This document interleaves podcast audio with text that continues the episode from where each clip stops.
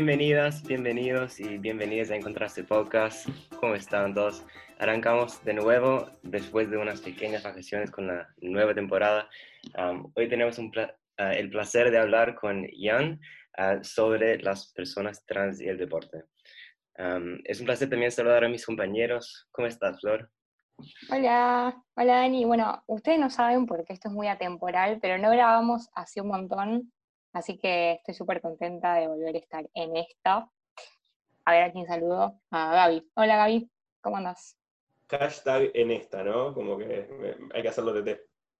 Eh, nada, también muy contento. Hace mucho que no grabábamos eh, y es, un ejercicio lindo. Así que me, me alegro de compartirlo con ustedes.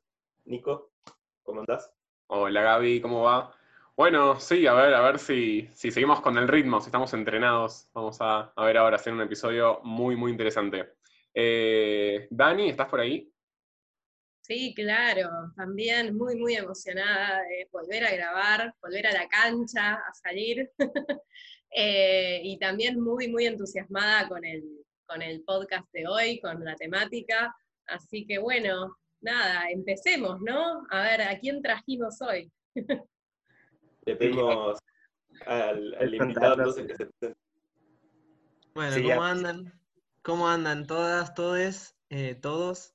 Soy Ian Rubey, eh, un varón trans de la ciudad de Puerto Madryn, que mm, activa y milita por los derechos de las personas trans, y por lo cual hoy en día eh, participo con algunas horas cátedra de la Subsecretaría de Deportes de la Municipalidad de Puerto Madryn, eh, tratando de llegar nosotros a las personas trans eh, y a la comunidad LGBTIQ eh, más con el deporte.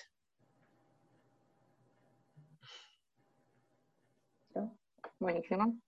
Bueno, palabra súper habilitada, como verán, metidísimo en el deporte. Me interesa también el tema del Estado, pero ya, ya iremos por ahí. yo quería empezar haciendo una pregunta un poco general, que es, como para arrancar, que es con qué obstáculos crees que se encuentran las personas trans en el ámbito del deporte.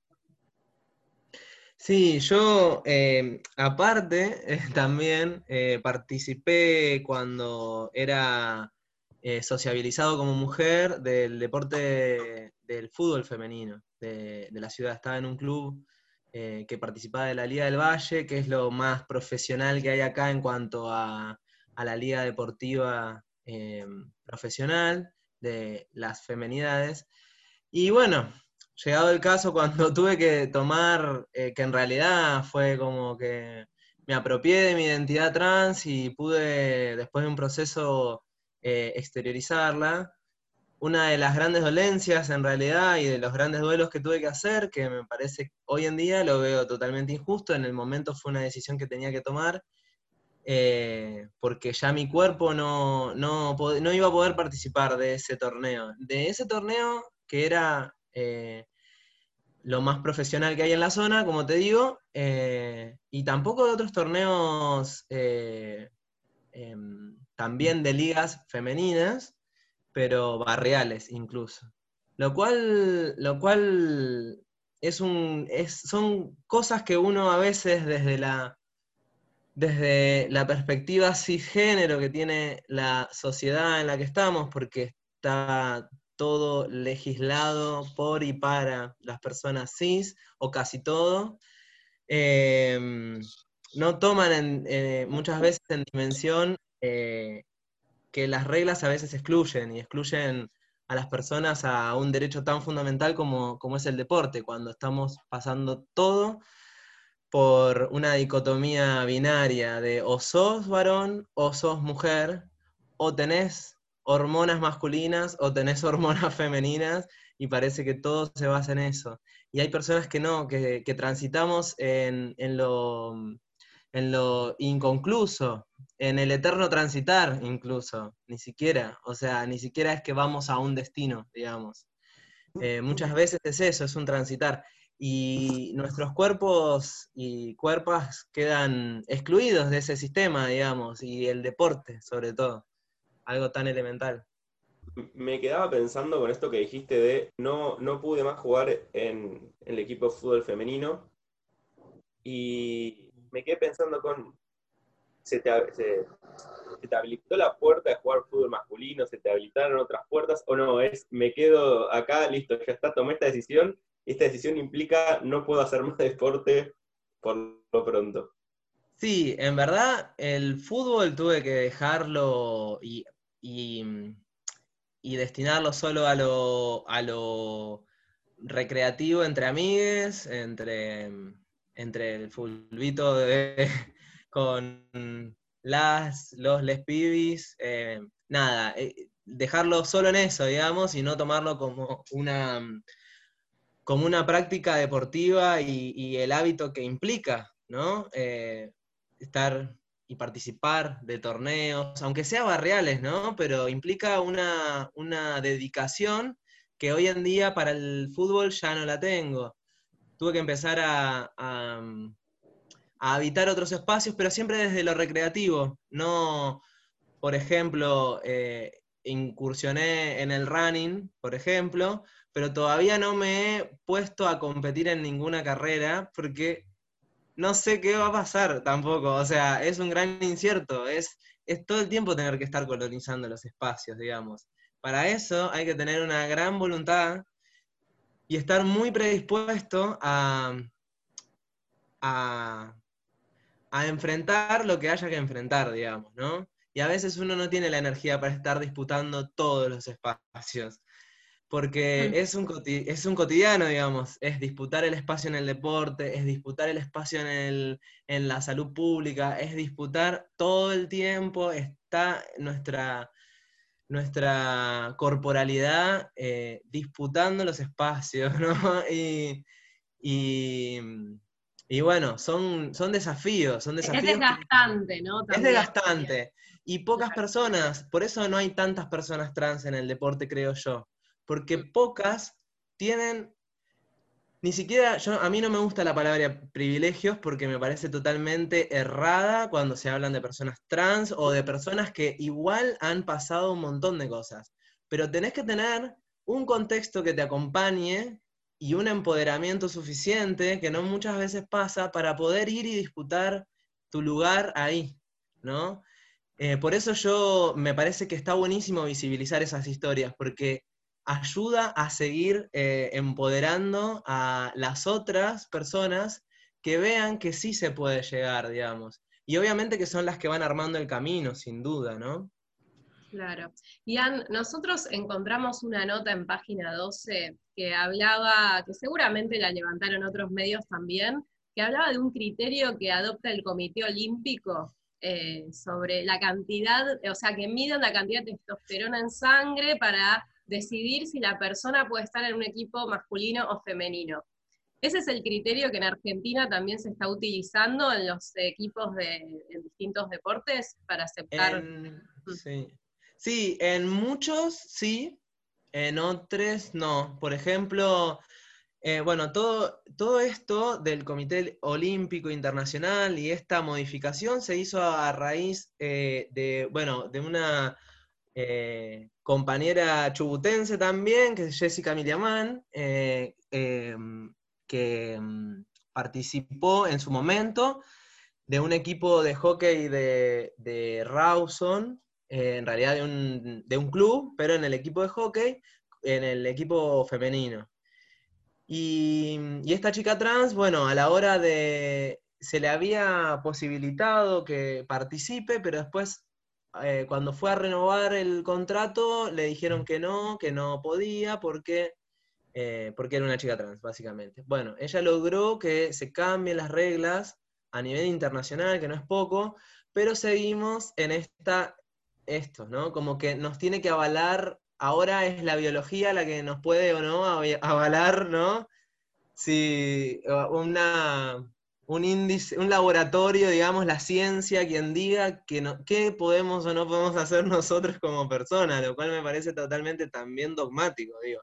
Y te habla una persona que es licenciada en ciencias biológicas, o sea, mirá si no sabe de los dogmas de la biología, que, que, que, que mm, a veces nos agarramos de la ciencia como si fuera un faro, y la realidad es que también llega a veces a ser un dogma, porque le da, le da pie a, las personas conservadoras de agarrarse de algo que también es errado, digamos, porque estamos hablando de personas, estamos hablando de cultura, estamos hablando de un montón de cosas, porque que una persona pueda o no pueda hacer un deporte implica un montón. No solo implica la cantidad de testosterona que tenga en sangre, digamos, por ejemplo, ¿no? Llegado el caso, o de estrógeno, que son las hormonas masculinas y femeninas, digamos. Implica todo lo que transitó esa persona. Si tuvo, por ejemplo, una persona que tuvo una pelota eh, de fútbol, ¿no? Eh, desde pequeño, de pequeña, pequeña, va a tener muchísimas más habilidades, evidentemente, que una persona que arranque después, de grande, con todo lo que implica corporalmente, ¿no? Adaptar eh, y, y familiarizarse con un objeto como la pelota, por ejemplo, ¿no? Y así en un montón, digo. Muchas veces implica más que eso. Yo, por ejemplo, eh, no tuve la posibilidad de, tener eh, una pelota toda mi vida eh, y empecé más de grande. Y por más de que, obviamente, llegué a, atajar en una liga femenina, pero no implicabas, y hoy tampoco implicaría mis hormonas, digamos, que hace dos años que estoy en hormonización. Y aparte es también seguir excluyendo porque, y, desconocer la ley de identidad de género, eh, que bien dice que para ser, eh, para vivir y transitar la identidad de género trans, sea cual sea, no es necesario pasar por ningún tipo de tratamiento hormonal. Entonces yo puedo tener cambiado incluso mi DNI si quisiera, sin hacer ningún tipo de hormonización al respecto que, que reajuste las hormonas, ¿no? Entonces, y en cuanto a las cirugías tampoco, ¿no? También, claro. no te obliga a hacerte ninguna, ningún cambio en tu cuerpo.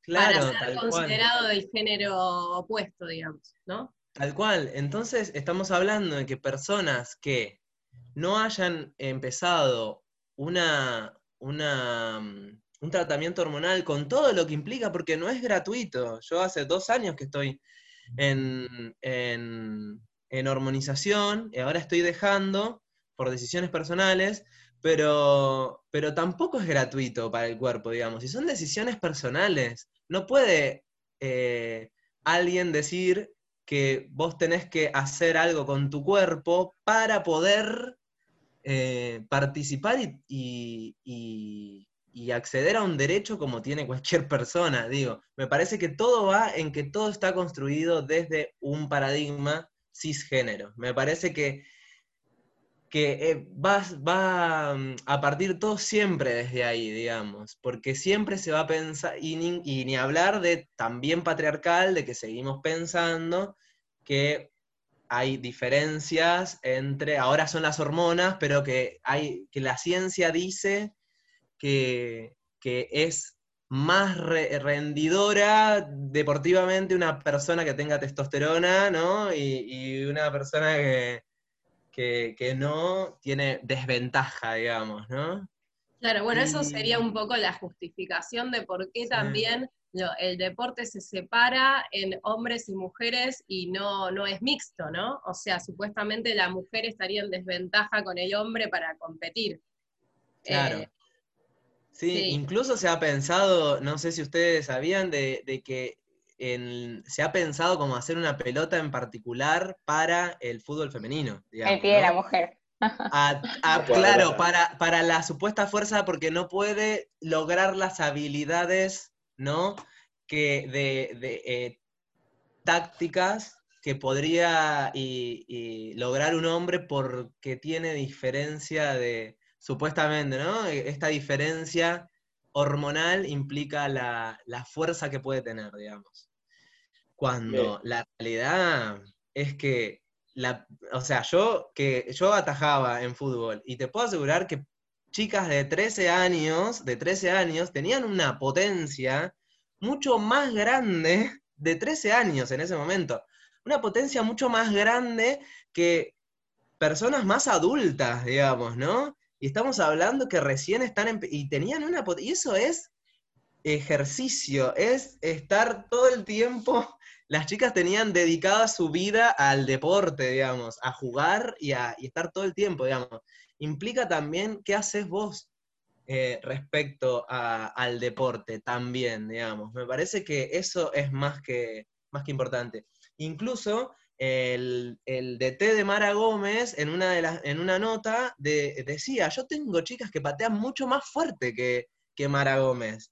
O sea, que tienen muchísima más potencia que ella. Entonces, es como, ¿no? Todo un trasfondo que me parece que se habla mucho también desde el, desconocimiento, porque se desconoce también las vivencias trans y todo lo que esa persona eh, fue acarreando durante su vida, todo lo que le pasó durante su vida y todas las violencias que ha tenido que pasar también por ser una persona trans y habitar un cuerpo trans, digamos. Y también que, que bueno, que homogeniza, digamos, siempre estamos en la generalización, digamos, ¿no? Es como, siempre volvemos a generalizar. Y en la generalización estamos, lo más grave es excluyendo a personas de un derecho tan fundamental, digamos, ¿no? Tenía un eh. montón de preguntas mucho más superficiales que hacerte, pero como que las fuiste respondiendo a medida que ibas hablando. Y es como que a algún punto me, estás obligando a ir a una pregunta mucho más profunda. vos, vos, eh, eh pregunten, no hay problema.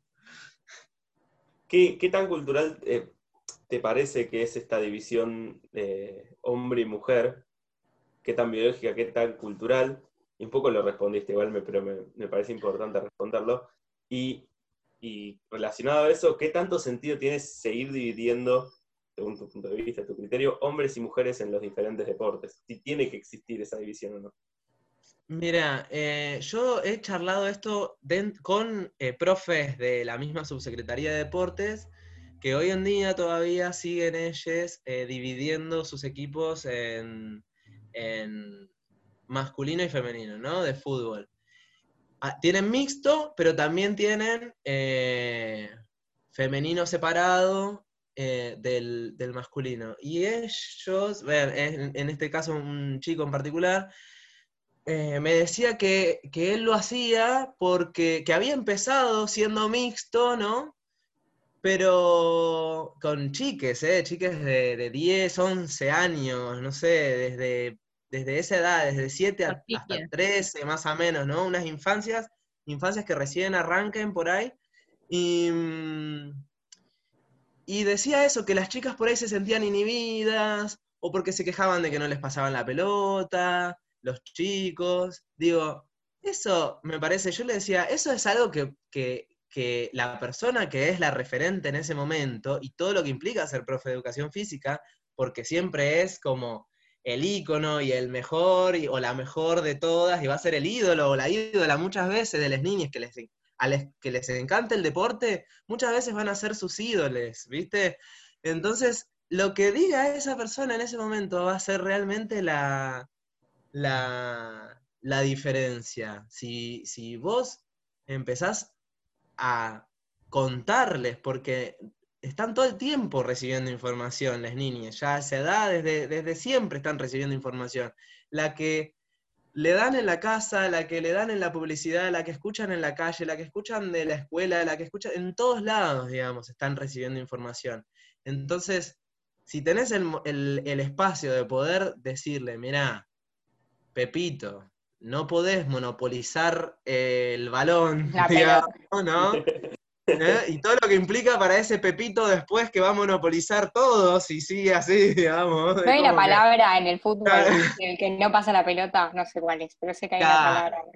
Sí, claro, claro, claro, claro. Tal cual, sí, conocemos. Es como, nada, me parece que ya eh, implica lo que, cómo vos te comprometés como profe en ese momento. Y me parece que mucho implica también que hay veces que o que no tienen las herramientas, les profes, o que están muy, em, están muy en una caja que, es muy difícil de desandar si, no hay voluntad, digamos. Cuando hay voluntad se puede.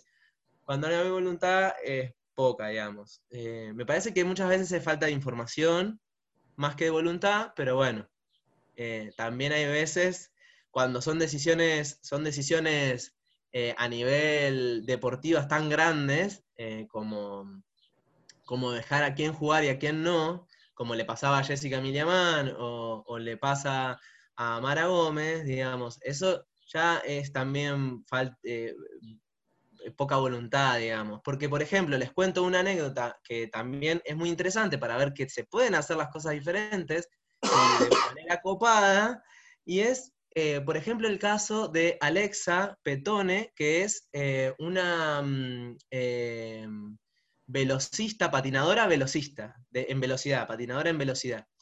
Y ella ha participado de torneos competitivos, es una chica trans, y mm, cuando se fue a anotar, en realidad cuando, cuando se quiso anotar en la Confederación eh, Argentina de Patín, eh, le escribió a su momento el presidente, que no me acuerdo el nombre, y él en su momento le, contestó y le dijo, dame un mes que yo voy a ver cómo, eh, cómo hacer esto. O sea, como que lo sorprendió, evidentemente, pero le dijo, vos dame un mes que yo eh, te voy a tener una respuesta. Y al mes le dijo, vos podés participar en la categoría que quieras. No le pidió absolutamente nada para participar ni ninguna, ni agarrándose del COI, del, Comité Olímpico Internacional, ni, ni nada, digamos. Entonces, cuando hay buena voluntad, me parece que eh, incluso lo que diga el Comité Olímpico Internacional es lo de menos, digamos. En este caso, lo que le pasa a Mara Gómez,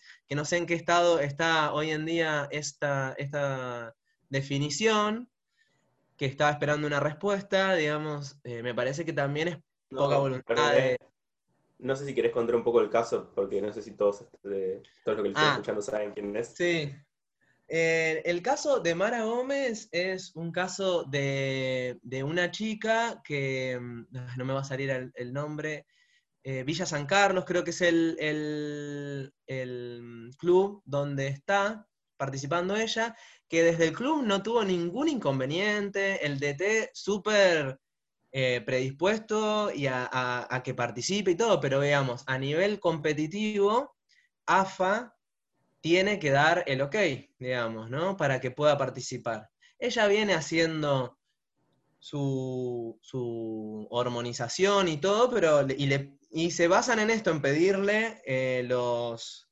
los análisis, digamos. Claro, claro, tal cual. Eh, lo cual eh, hace que todo lleve más tiempo. Yo no sé hoy en día si ha tenido una respuesta o no hasta hace unos meses atrás eh, sabía que estaba a la espera de esa, de esa, de esa mm, definición, digamos, de AFA, pero, pero bueno, lo importante también es que se ha, se ha visibilizado eh, la presencia de, de, las personas trans en el deporte. Empezó en su momento me parece que la que fue como más iniciadora en todo esto fue en su momento Jessica Miliamán, eh, mm, que, fue todo, todo controversio, eh, toda una gran contra, eh, ¿cómo se dice? Controversia. Controversia. Controversia, ahí está, no me salía, controversia, gracias.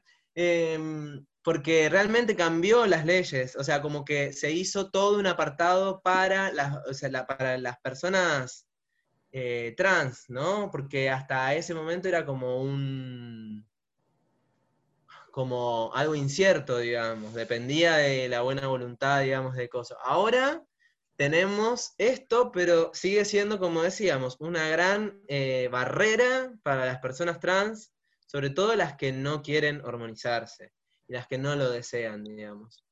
Em, y, y, siguen excluidas del deporte, pero, pero bueno, Después, bueno, sí, hay otros casos. Mm. Em, eh, esto que vos decías de la voluntad de las personas que manejan los lugares y pueden, tienen como el poder político para incluir o para excluir. Em, desde el Estado, en particular desde donde vos estás trabajando, se fomenta, se organizan eh, actividades de capacitación, de, porque también yo pienso ¿no? que estos son por ahí temas nuevos, que a veces la gente con el chip, digamos, del siglo XX, por decirlo así, eh, por ahí cuesta abrir a esto de decir, no, hombre, mujer, no, puede haber otros géneros y no hay ninguna patología implicada. Y entonces, o sea, ¿qué se está haciendo efectivamente para por ahí ir haciendo esta transición, valga la, eh, el uso del mismo término, para, para, ir llevando a que estemos eh, eh, en un mundo donde sepamos que por lo menos la predisposición de la gente va a estar, ¿no? Como ayudar a eso. Sí, a mí me, parece que hay dos como patas esenciales, digamos. Una es la inclusión eh, en todo sentido, y en este caso apuntándonos específicamente al deporte, de las personas trans en el deporte, ¿no? Me apunto a las personas trans porque es específicamente donde más expuesto está esto del cuerpo y todo lo que implica. También pasa con las personas gays, lesbianas, eh, bisexuales, bueno, etcétera. Siempre, por eso, eh, siempre es una lucha, ¿no? Eh, ser orgullosamente LGBTIQ eh, en, en, el deporte, ¿no? En el deporte cisgénero heteropatriarcal, digamos, ¿no? Pero incluso ser mujer es un problema para, porque tiene un montón de complicaciones, todo lo que implica el deporte femenino, ¿no? Y, y una desvalorización tremenda. Pero bueno, más allá de eso, eh, me parece que por un lado implica que las personas trans puedan ser incluidas. Y, no, y, ahí va el Estado a cómo hace para llegar a las personas trans, ¿no? Las personas trans que la mayoría de las personas, muchas dejan el colegio, muchas, muchísimas han dejado el colegio, están eh, marginalizadas muchas veces desde el hogar, no tienen la contención y todo lo que implica que una persona esté tan eh, tan marginalizada, ¿no? Sí, en una situación de vulnerabilidad tan grande. Claro, muy, muy fuerte, porque, porque y, lo que implica, ¿no? ¿Cómo vas a pensar en hacer deporte si no sabes cómo llegar a fin de mes, cómo pagar el alquiler, cómo implica un montón de cosas, ¿no? Me parece que ahí ya de por sí hay una cuestión de cómo el Estado garantiza que tenga los derechos, del derecho y la oportunidad real de conseguir un trabajo que le dé una seguridad económica eh, todos los meses, que pueda proyectar su vida y que de ahí pueda esa persona eh, pensar en el ocio, ¿no? Como para arrancar, pensar en el ocio, o sea, es, pareciera un privilegio y es una necesidad muy importante, pero ¿cómo pensás en el ocio eh, si, no, si no tenés las necesidades básicas cubiertas, digamos, ¿no? Más ni hablar en esta época de pandemia que ha hecho estragos en, las personas que ya estaban marginalizadas, como es el ejemplo de muchas de las personas trans. Y después es cómo esa persona que ya se acerca al deporte, que ya está acercándose al deporte, o que el deporte llegó a ella, ¿no? de alguna manera, de alguna manera estatal, por ejemplo, ¿cómo hacemos para que, para que esa persona se sienta cómoda? Para que no esté pensando en que su cuerpo es un problema a la hora de hacer deporte, digamos, ¿no? Acá en la, en la municipalidad yo empecé, y empecé en marzo y empezó la pandemia. o sea, a mitad de marzo ya teníamos pandemia, pandemia eh, mundial, ya desde antes, y bueno, y nada todas las restricciones que implicaron. Recién ahora acá se está empezando a intentar abrir el juego a empezar a hacer deporte, digamos, como que a ver cómo se va a hacer, ¿viste? Pero la idea sí es empezar a armar equipos desde las necesidades que propongan la comunidad trans. Yo participo de un espacio trans en la ciudad de Puerto Madryn, donde eh, nuclea muchas chicas y chicos eh, trans de la ciudad y, desde ahí, digamos, el deseo que tienen, el deseo que tienen no solo de hacer deporte, digamos, de, todo, muchas de terminar los, estudios, eh, de, empezar a, modificar su vida, digamos, ahora ya estando en una red de contención que implica un montón, digamos, ¿no? Pero bueno, desde ese lado, me parece que atender las necesidades de la, población trans y darle los espacios es lo ideal. Por eso eh, si se puede, em- empezaremos ahora en diciembre a, mm, abrir los espacios eh, de, de deporte, fútbol playa, vóley eh, playa, aprovechando también el verano y lo que implica, ¿no? Pero eh, es todo un, un nuevo desafío, digamos, porque sería la primera vez. eh, y, y vamos a ver cómo, cómo, cómo lo vamos llevando a cabo. Pero bueno, después el tema es las capacitaciones, digamos, al, a los profes, digamos, ¿no? Ahí está lo esencial, porque digamos, Claro. esa chica, ese chico que está en la escuela, en la escuela secundaria, por ejemplo, eh, y que incluso ni siquiera es una persona trans, pero es un chico que no le gusta el fútbol y le hacen jugar al fútbol, digamos, como, como parte sí o sí de, y que no puede, no puede hacer otra cosa, digamos, es como medio complicado, digamos. Yo no sé hoy en día cómo es las escuelas públicas en, en toda Argentina, ¿no? Pero acá sigue pasando de que se dividen al día de hoy entre uno y otro, digamos. Por Mirá, suerte, mirá, mirá el pie que nos acaba de tirar, ¿no? Increíble, parece orquestado. Mm. pero bueno, este, sí. Sí, Nosotros eh, en la fundación hicimos un- una pequeña encuesta eh, esta semana en las redes sociales. Nico, ¿podrías contarnos de qué se trata y los, resultados? los resultados? Claro, justamente eh, cuando preparamos el podcast charlamos mucho sobre el tema de, los colegios, de las clases de educación física, que si se sigue separando varones de mujeres o no, qué pasa con esa división, ¿no? Como hay un millón de preguntas para, para hacerte. Em, preguntamos en Instagram a ver si, si en, en los colegios se eh, separan o separaban varones y mujeres en las clases de, de educación física, y bueno, el 94% respondió que sí, contra un 6% que dijo que no. Eh, Mienten. y preguntamos Dijeron que no. Tocaron Tocaron mal. mal. contundente. Eh, y preguntamos también, eh, ¿cuál crees que es el motivo? ¿Por qué se separan varones de mujeres en las clases eh, de educación física? Y bueno, hay respuestas bastante interesantes. Eh, una, por ejemplo, dice, por creer que los varones tienen más fuerza o que hay capacidades distintas entre varones y mujeres, ¿no? Un poco lo que hablábamos antes, este factor biológico. eh, o también dicen creer que hay distintos intereses entre varones y mujeres, eh, siempre todo muy binario. Otra respuesta dice los estereotipos del deporte relacionado con algún género. Eh, supongo que pensaban que no nos gustaban los mismos deportes o que por alguna cuestión de fuerza no podíamos competir mezclados.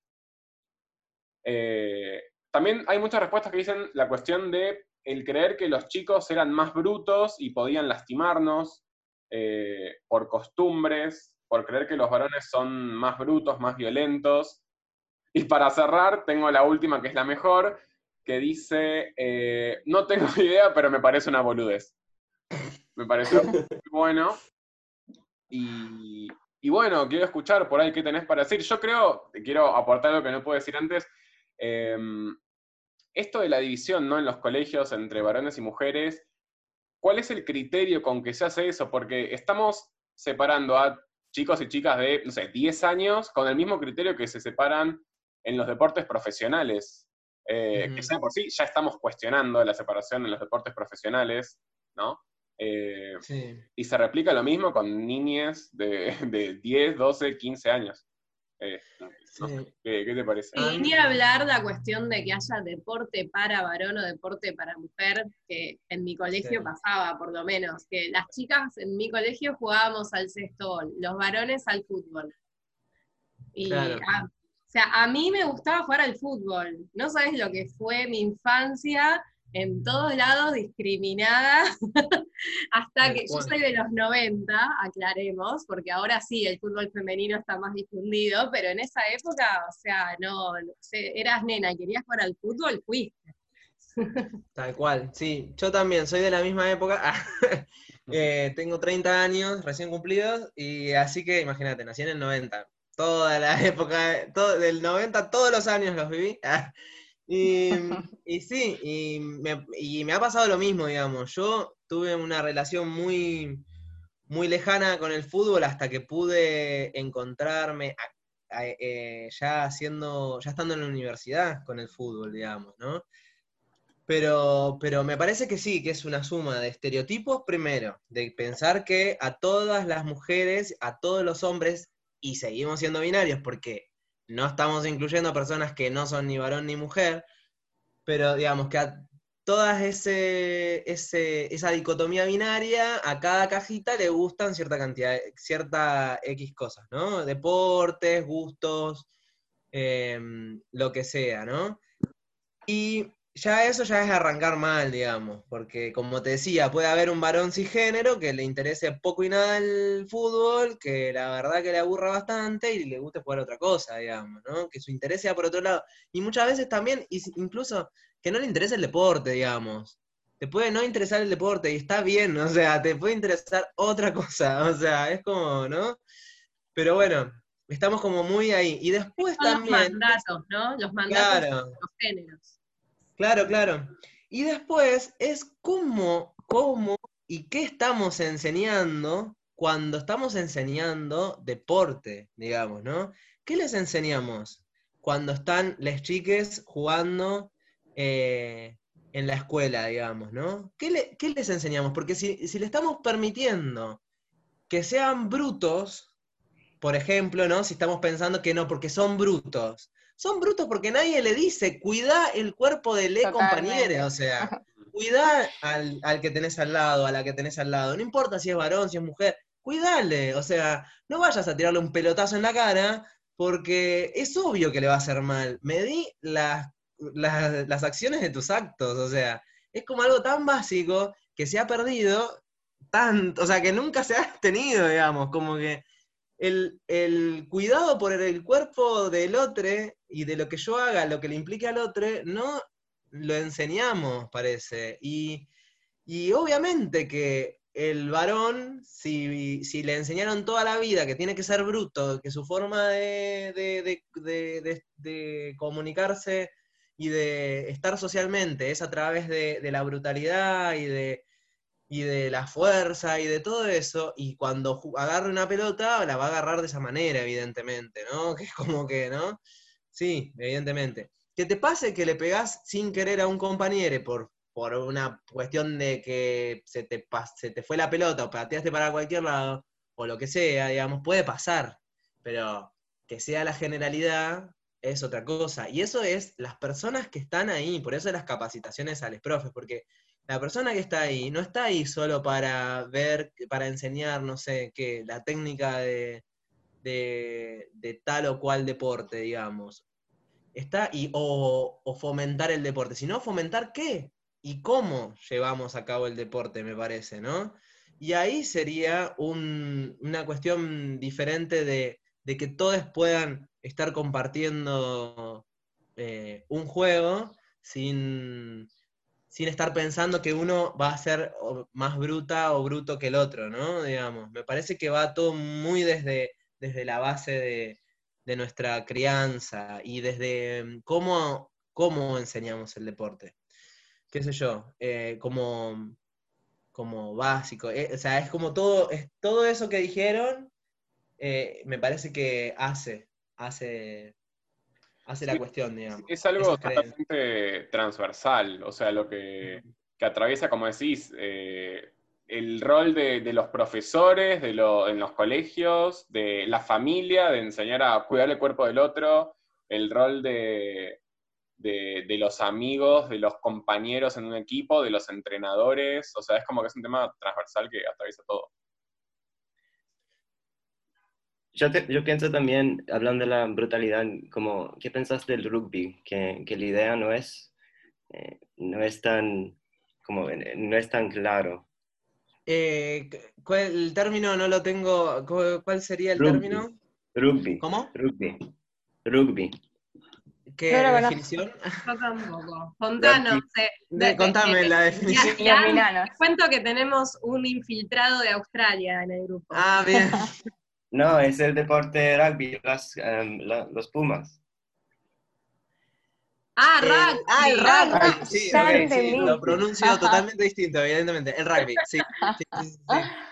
Sí, el rugby, em, yo conozco en, en principio un equipo muy, muy, muy hermosos eh, quienes están ahí. Bueno, conozco al presidente de- del equipo que es eh, Siervos Pampas, eh, que es un equipo LGBT donde, donde fomentan otro tipo de cosas, ¿no? De, de, mm, totalmente mm, yendo a, a priorizar los derechos humanos, ¿no? Como, como escuela también. Y, mm, y sí, es una. Es un tema el rugby porque no solo implica la- lo de la brutalidad, digamos, sino que también implica una cuestión social y muchas veces em, está todo como muy arraigado a esa superioridad de clase y, y, y- y hegemónica del macho hegemónico, ¿no? Me parece que el trabajo de Siervos Pampa es súper recontra eh, importante porque disputa los espacios. Bueno, en su momento eh, jugaban en torneos eh, de, la, de la liga, mm, ¿cómo se llama? Eh, de la liga, mm, algo de comercio, no me acuerdo. Bueno, algo como donde, bueno, la mayoría de los equipos eran el horror, digamos, ¿no? Como, y cómo se iban a enfrentar ellos a, como ellos dicen, los putos, ¿viste? ¿Cómo? ¿Viste? Y, y- y muchas veces nombraban eso, de que hasta ¿cómo te das cuenta de que te están viniendo a pegar en, en un deporte que están de contacto, ¿no? Eh, con más bronca o con más, viste, eh, saña, y eso es en el cotidiano, viste, como hay muchas violencias, hay muchas cuestiones invisibles, ¿no? Pero, pero sí, como que disputar esos espacios me parece que es eh, muy, muy, muy importante. Los espacios tan hegemónicos como es el rugby, digo, y hay muchos equipos. Eh, estos son, eh, son unos que son unos genies, digamos, pero, mm, eh, pero sé que, sé que hay más. Tienen su historia, sí, aparte hace mucho, mucho, mucho tiempo que, que están. Y, mm, pero me parece que es eso, ¿no? Como ya sabiendo cuáles son las reglas del juego en general, digo, estar y participar. ¿Es desgastante? Sí, es re desgastante, como veníamos hablando, ¿no? Y hay que tener muchas ganas y no- energía. Sabes que nosotros cuando mm, ah, pensábamos sobre estos temas, eh, se nos vino a la cabeza esto de que por ahí los equipos femeninos tienden por ahí a aceptar más fácilmente la diversidad que por ahí los masculinos. Eh, ¿Vos considerás que algo de eso hay o, o hoy en día ya hay en el mundo masculino también un tipo de cambio? Y mm, que es No. como medio complicado, sí, yo sí, Lo te podría mataste, sí, Dani. Porque- sí, te podría decir que, que, que de lo que yo conozco, Sí. Las mujeres, en cuanto a lo que es deportivo, la diversidad las, la han sabido siempre eh, como, como relacionarse de una manera más amigable, ¿no? Ahora bien, eh, en cuanto a lo que es trans, viste, hay que ver, qué sé yo, la, no sé, mm, yo siempre que he escuchado comentarios, he escuchado comentarios de hombres diciendo que una mujer trans es, es, es injusto, de hombres cisgénero, que, di- diciendo que es injusto para las mujeres eh, biológicamente, cis, biológicas, ¿no? Que, que mm, o Sí, biológicas como le dicen ellos. cayendo en ese En- prejuicio, ¿no? Del tema Claro, de- pero como, y como siguiendo como paternando algo que, que ¿quién les preguntó? O sea, es como, El, el digamos, clásico patriarcado no lo entendería. de ¿no? última, de última que vengan las chicas y digan, mirá, a mí me parece que no porque esto y esto y esto y nos, nos sentemos a charlar. Hasta Pero en digamos, eso quieren hablar por, por Es nosotros. Es como que ni ellos se van a estar participando ahí, pero igual se quejan de que va a ser injusto. O sea, si no estás vos ahí, o sea, es como que no está tu cuerpo ahí, digamos, no, no tenés que meterte, pero bueno, ahí van, ¿viste? Bueno, De todas maneras, es como me parece que yo generalmente sí lo he encontrado en más ese, esa visión conservadora dentro de los varones cisgénero. Em, y obviamente es, es muy contadas las, las veces que he escuchado, por ejemplo, en el deporte masculino, que un hombre, en el deporte em, em, comercial, digamos, ¿no? Eh, que un hombre se, se, visibilice como gay, bisexual, ¿no? Como, como que sigue siendo un gran, una gran, un gran tabú. Y mm. dentro de lo que es, por ejemplo, eh, los deportes femeninos, que haya lesbianas, tortas, bisexuales, no es raro, digamos. O sea, es como. Está más permitido. Está más permitido y no, y no les interesa, digamos. O sea, no, no. No es cuestión, digamos, como que hay toda una, una normalización mucho, mucho más. Eh, o aceptación mucho más fluida, digamos, en ese mm. sentido. Por eso, digamos, eh, no es noticia, por ejemplo, que una mujer eh, deportista se asuma como lesbiana, digamos. No es noticia. No es noticia porque no, no, mm, no es noticia. Ahora, lo ves en un, en un hombre deportista profesional y salen las noticias eh, de que, ah, qué bien que se, que se visibilizó como gay, ponele, ¿no? ¿Qué sé yo? No sé y salen las noticias porque es todavía lo raro, que, porque bueno, nada, es, sí, seguimos estando en esto, de que el deporte tiene que ser para machos, ¿viste? Para machos, eh, machos, hay, que, hay, que, trabajar sobre las nuevas masculinidades a full, me parece, ¿no? Tal cual, sí, sin duda. Hay, se viene haciendo, se ve, empieza a hacerse un trabajo sobre las masculinidades. Y está bueno, y me parece que es algo que... Probablemente ese sea nuestro próximo podcast, así que no entremos ahí que es spoiler ya. Ah, bueno, listo, listo, listo. Está buenísimo, me parece que es algo que, hay, que, hay que empezar a, trabajarlo, sí, de una. Eh... eh yo, nos queda poco tiempo, mm. eh, pero sí o sí te quiero hacer esa pregunta, por lo menos rápida, antes de irnos, y es que hablamos un poco de la parte deportiva del deporte en sí, pero no hablamos tanto de lo que sería el backstage, que sería el mundo laboral del deporte, que incluye entrenadores, periodistas, dirigentes de clubes, demás. Y te quería preguntar un poco, eh, todos sabemos que para las personas trans cualquier eh, tipo de mercado laboral es súper eh, difícil de entrar, que están recontra marginadas y demás. Te quería preguntar qué ves vos en especial en este ámbito, si la marginalización se se agrava, si es un poco mejor, que no sé por qué pienso que no, pero vos me dirás qué piensas sobre eso.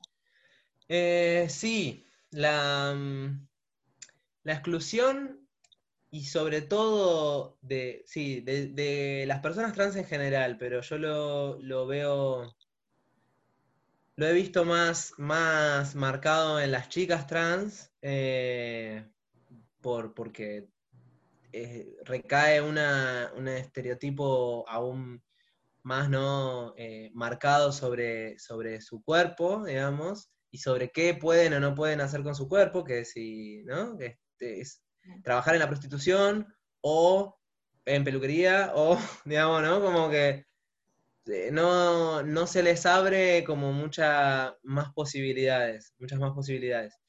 Eh, obviamente que hay casos, pero esos casos son una en un montón, digamos, no, no, son representativos de la comunidad.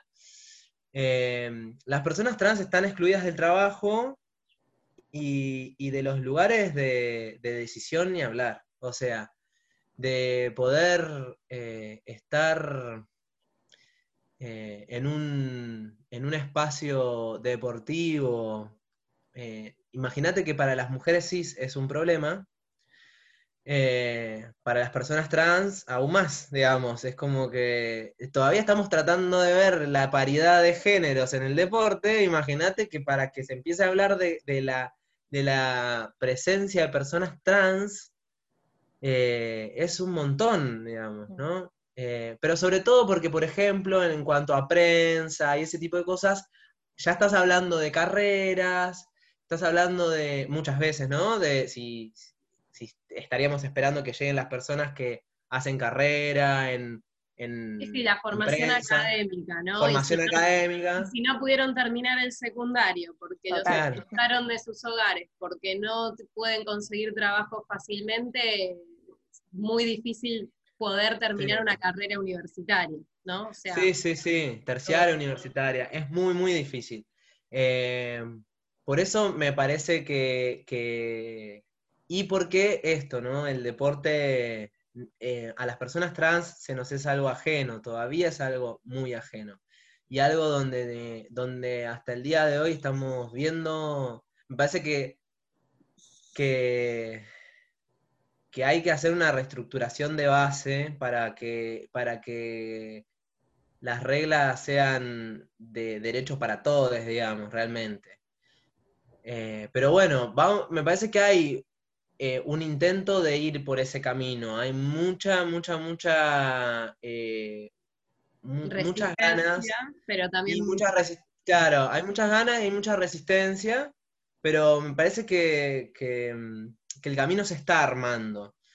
Y, mm, y nada, me parece que sea donde sea, hoy en día, eh, pelear porque las mu- mujeres y varones trans y personas no binarias puedan conseguir trabajo en el sector público, privado, digamos, que sea una política de Estado es lo primordial, porque las reglas del juego no son las mismas de base para todos, digamos.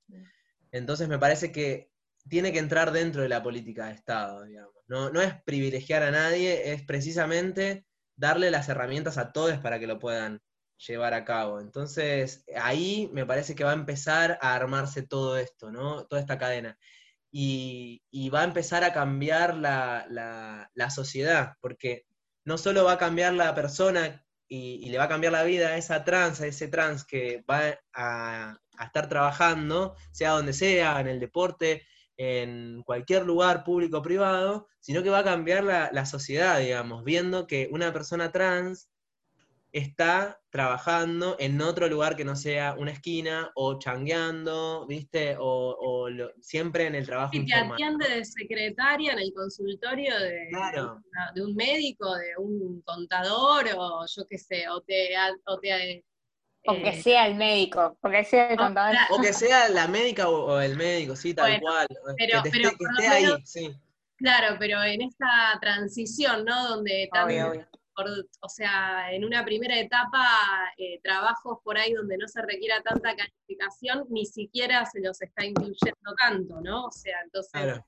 eh, o sea, yo creo que el tema del cupo, ¿no? Es fundamental para Sí. aportar estas leyes que, que sean a nivel nacional, ¿no? Porque ahora me, da la sensación, acá en provincia, justo estaba hablando con un amigo que me decía que en, en IOMA, a veces lo atiende IOMA, la, ¿no? en provincia, la parte de salud, eh, atiende una persona trans eh, administrativa en uno, en uno de los sectores, ¿no? Y yo estoy convencida que eso fue gracias a esa ley de cupo mínimo que, se, que en provincia aparentemente se, se habría empezado a cumplir, no sé si en todos lados, pero en Claro. provincia de Buenos Aires, digo, ¿no? Sí, sí, sí. Eh, Bueno, sí, acá en Chubut eh, hace dos años que tenemos una ley que no está reglamentada, mucho menos implementada, así que te imaginarás.